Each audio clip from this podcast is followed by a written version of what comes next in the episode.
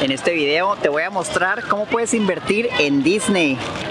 Vamos a hacer un análisis detallado para ver si es una buena idea invertir en esta empresa. Y si te quedas hasta el final, te voy a decir si yo pienso invertir en Disney o no.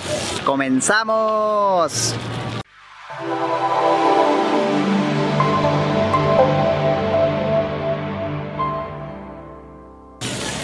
Hola inversionistas, ¿cómo están? Yo soy Omar y bienvenidos al canal de educación financiera. El día de hoy me encuentro en Orlando, Florida, en Disney Springs, así que he decidido hacer este especial para ver si es una buena opción de inversión.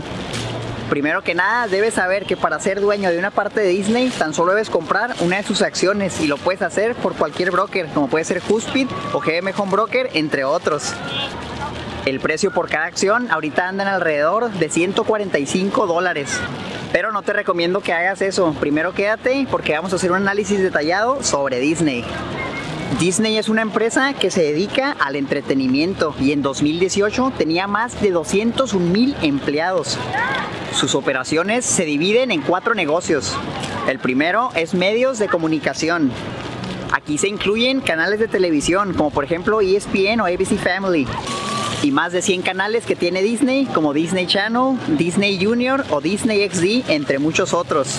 Tienen contratos con empresas de cable como Dish y Comcast, donde les dan el derecho de distribuir sus productos. Son dueños de Hulu y acaban de lanzar su propia plataforma que se llama Disney Plus, donde puedes acceder a contenido como lo de Marvel, National Geographic, Pixar y Star Wars. Este servicio lo acaban de lanzar en 2019 y para esto hicieron contratos con diferentes empresas de como puede ser Apple, Roku, Sony, Samsung, Google, Microsoft y otras. Esto quiere decir que puedes encontrar Disney Plus en plataformas como Apple TV o Google, cualquier dispositivo que tenga Android, Xbox One o PlayStation. También está en Amazon Fire y Smart TVs de la marca de Samsung y de LG. La segunda unidad de negocio de Disney son los parques y hoteles. La empresa tiene cuatro parques temáticos en Florida. El primero es Magic Kingdom y aquí puedes encontrar a las princesas más populares de Disney como la Cenicienta y Rapunzel. Personajes como Aladdin, La Sirenita, Winnie Pooh, Mary Poppins, entre muchos otros.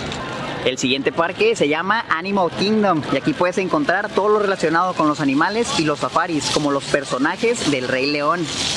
Otro parque que tienen se llama Epcot y aquí puedes encontrar personajes como Coco o Frozen, entre muchos otros. En el parque de Hollywood Studios puedes encontrar a personajes como Toy Story o los de Star Wars o la Guerra de las Galaxias, entre muchos otros. En estos cuatro parques, Disney cuenta con 18 hoteles. Esto quiere decir más de 22.000 habitaciones y 3.200 propiedades para vacaciones.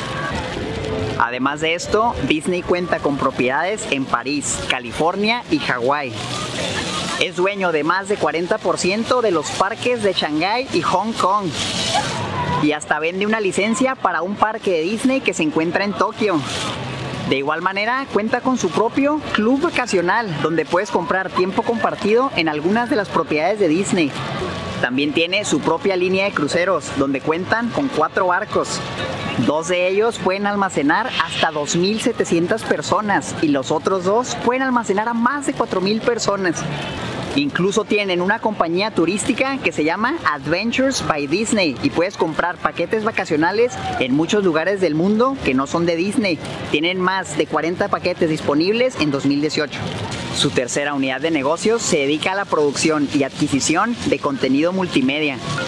Aquí puedes encontrar series, películas, producciones musicales y presentaciones en vivo.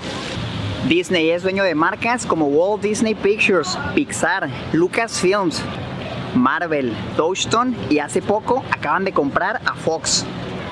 Esto quiere decir que son dueños de contenido como los X-Men, Spider-Man, Los Cuatro Fantásticos, Hulk, Avatar, Los Simpsons, National Geographic, Deadpool, Star Wars, entre muchos otros.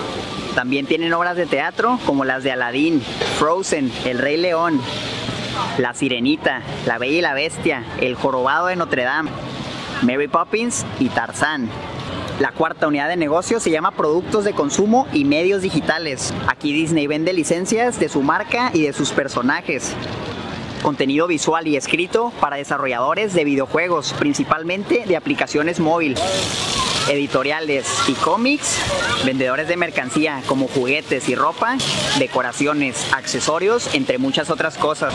También venden mercancía oficial de Disney, tanto al minoreo, al mayoreo y en línea. Incluso diseñan y administran sitios web para las mismas unidades de negocio que tienen en Disney. Entonces podemos ver que Disney es un gigante en su industria ya que tiene negocios en todos lados. Ahora vamos a analizar sus finanzas para ver si es una buena opción de inversión. Para esto voy a tomar datos de su reporte trimestral de ganancias que fue publicado el 7 de noviembre de 2019. En esta tabla puedes ver las ventas que tuvo la empresa por cada unidad de negocio, tanto en el trimestre que acaba en septiembre de 2019 comparado con el trimestre anterior que acabó en septiembre de 2018. También viene una comparación de lo que vendieron en el año 2019 contra lo que vendieron en el año 2018 podemos ver que en medios de comunicación las ventas del último trimestre se incrementaron en un 22% con respecto a las del año pasado. Lo mismo pasó con las ventas anuales que se incrementaron un 13% de 2018 a 2019. En esta unidad lograron alcanzar casi 25 billones de dólares en ventas. Los parques y hoteles tuvieron un crecimiento de 8% en este trimestre comparado con el mismo trimestre en el año pasado. Y si comparamos el año 2018 con el 2019, tuvieron un crecimiento en este segmento de 6%. Esto quiere decir que alcanzaron ventas por 26 billones de dólares. El contenido multimedia generó un crecimiento exponencial de 52% en este último trimestre comparado con el del año pasado. Esto en gran parte es debido al éxito que tuvieron con la película de Toy Story 4, El Rey León y Aladdin, comparado con el año pasado que sacaron Los Increíbles 2, Ant-Man y The Wasp año tras año lograron un crecimiento en este segmento de negocio de 11%, obteniendo 11 billones de dólares en ventas. Y por último, la unidad de productos y media digital tuvo un crecimiento de más de 100% tanto de manera trimestral como de manera anual. Esto quiere decir que pasaron de en 2018 vender 3.4 billones de dólares a en 2019 vender más de 9 billones de dólares. Esto es casi el triple. Si sumamos todo esto, en el último trimestre crecieron 34% con respecto al mismo trimestre en el año pasado y año tras año lograron un crecimiento de 17%, obteniendo ventas totales por 69 billones de dólares. Si bien esto no es un crecimiento exagerado, creo que es algo que está bastante bien para una empresa del tamaño de Disney y mejor aún, esto aún no toma en cuenta todas las ventas que van a generar por su nueva plataforma Disney Plus. Hay una nota publicada por CNBC donde una empresa que se llama Credit Suisse estima que para finales de 2019 Disney Plus va a tener más de 20 millones de suscriptores en su plataforma. Si el precio mensual por cada suscriptor es de 7 dólares, entonces haciendo una simple multiplicación 7 por 12 igual a 84, sabemos que el costo anual por suscripción por persona es de 84 dólares por lo que si multiplicamos 84 por 20 millones de suscriptores, obtenemos que en ventas Disney obtendría 1.68 billones de dólares. Esto es todavía sin contar todos los suscriptores que va a adquirir en 2020. No me sorprendería si para 2020 Disney logra obtener ventas por más de 3 billones de dólares, lo cual representaría un crecimiento de 5% en todas las ventas de la empresa. Ahora vamos a ver su estado de resultados o income statement más actualizado en base al reporte del último trimestre podemos ver que Disney tuvo una caída considerable en sus ganancias con respecto al 2018 bajaron por lo menos un 10% con respecto al año anterior. Esto se debe en gran parte a que en 2019 adquirieron a Hulu y a Fox y aparte tuvieron que hacer grandes gastos para poder desarrollar la plataforma de Disney Plus que aún no les está generando nada de ganancias. Entonces, como es de esperarse, al tener mayores gastos vas a tener menos ganancias, sobre todo cuando tus negocios todavía no están generando buenos rendimientos, pero esto es una inversión a largo plazo y se espera que en algunos años tanto Fox como las demás empresas empiecen a generar frutos. Ahora vamos a ver su balance general o balance sheet. Tienen 5.4 billones de dólares en efectivo.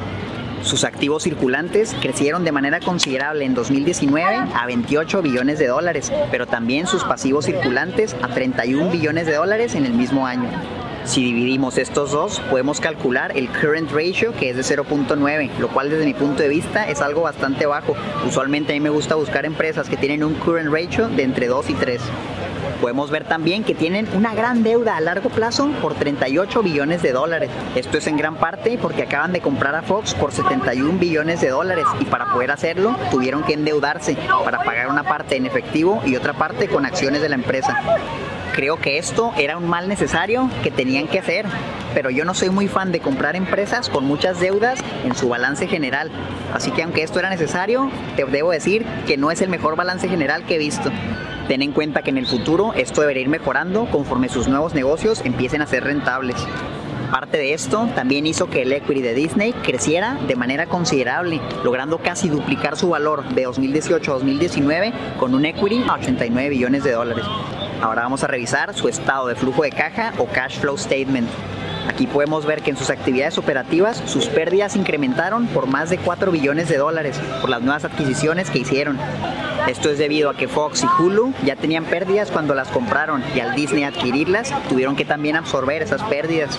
El gran reto que tienen es poco a poco ir cambiando esto, ya que de lo contrario se va a ir consumiendo sus ganancias. Fíjate cómo pasaron de en 2018 ingresar al negocio 14 billones de dólares a en 2019 solo ingresar 6 billones de dólares por las grandes pérdidas que están absorbiendo. Aunque en la parte de inversiones puedes ver que invirtieron 15 billones de dólares. Esos son 10 billones de dólares adicionales a lo que invirtieron en 2018. En lo personal me gusta que las empresas inviertan considerablemente y definitivamente Disney no se queda corto en esto. Por último, podemos ver que en 2019 solo pagaron 400 millones de dólares en deuda, comparado a los más de 8 billones de dólares que habían pagado en deuda en 2018. Esto otra vez se debe a que en vez de pagar deudas, destinaron ese dinero a adquirir a Fox y a Hulu. A finales de septiembre de 2019, Disney tenía más de 5 billones de dólares en efectivo. Si vemos el precio de la acción durante los últimos 5 años, podemos ver que Disney actualmente se encuentra muy cerca de su máximo histórico, con un precio de alrededor de 145 dólares por acción, siendo que hace unos meses la podías comprar por tan solo 100 dólares. La empresa se cotiza por 261 billones de dólares, con un price to earnings de 23, lo cual se me hace bastante caro. Si comparamos el 4P de Disney, que es de 23, contra el 4P promedio de su industria, que es de 19, podemos ver que Disney está un 19% más caro. De hecho, el 4P y el trailing P son casi iguales, lo cual quiere decir que los analistas no esperan mucho crecimiento, prácticamente nada de crecimiento en las ganancias de Disney en el futuro. Por otro lado, si incluimos el crecimiento estimado de los últimos 5 años y calculamos el PEG, podemos ver que Disney está un 70% más caro que el promedio de su industria. Esto quiere decir que los analistas esperan que la competencia de Disney crezca mucho más que lo que lo va a hacer Disney.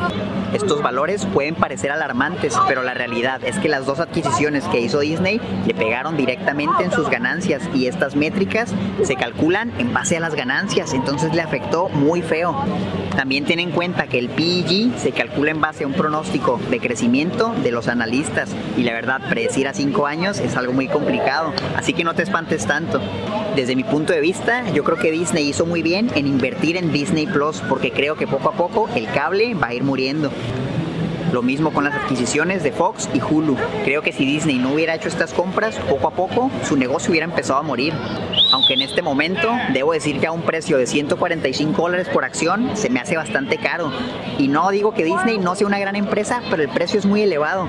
Tal vez estaría interesado en comprar acciones de Disney si su precio bajara por alrededor de los 100 dólares. Pero recuerda que yo solo soy una persona que está expresando su opinión y la sube a YouTube.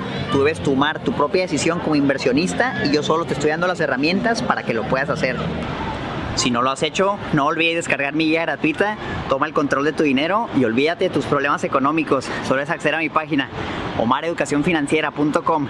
Déjame tus datos en el formulario que aparece ahí y te la voy a estar mandando. Si te gustó el video, dale me gusta, suscríbete al canal y activa la campanita para que te llegue una notificación cada vez que subo un nuevo video, todos los lunes y viernes. También me puedes seguir en Facebook e Instagram como Omar Educación Financiera. Y recuerda el lema del canal, el mejor momento para invertir era hace 20 años. El segundo mejor momento para hacerlo es hoy. Por tu éxito financiero, hasta la próxima.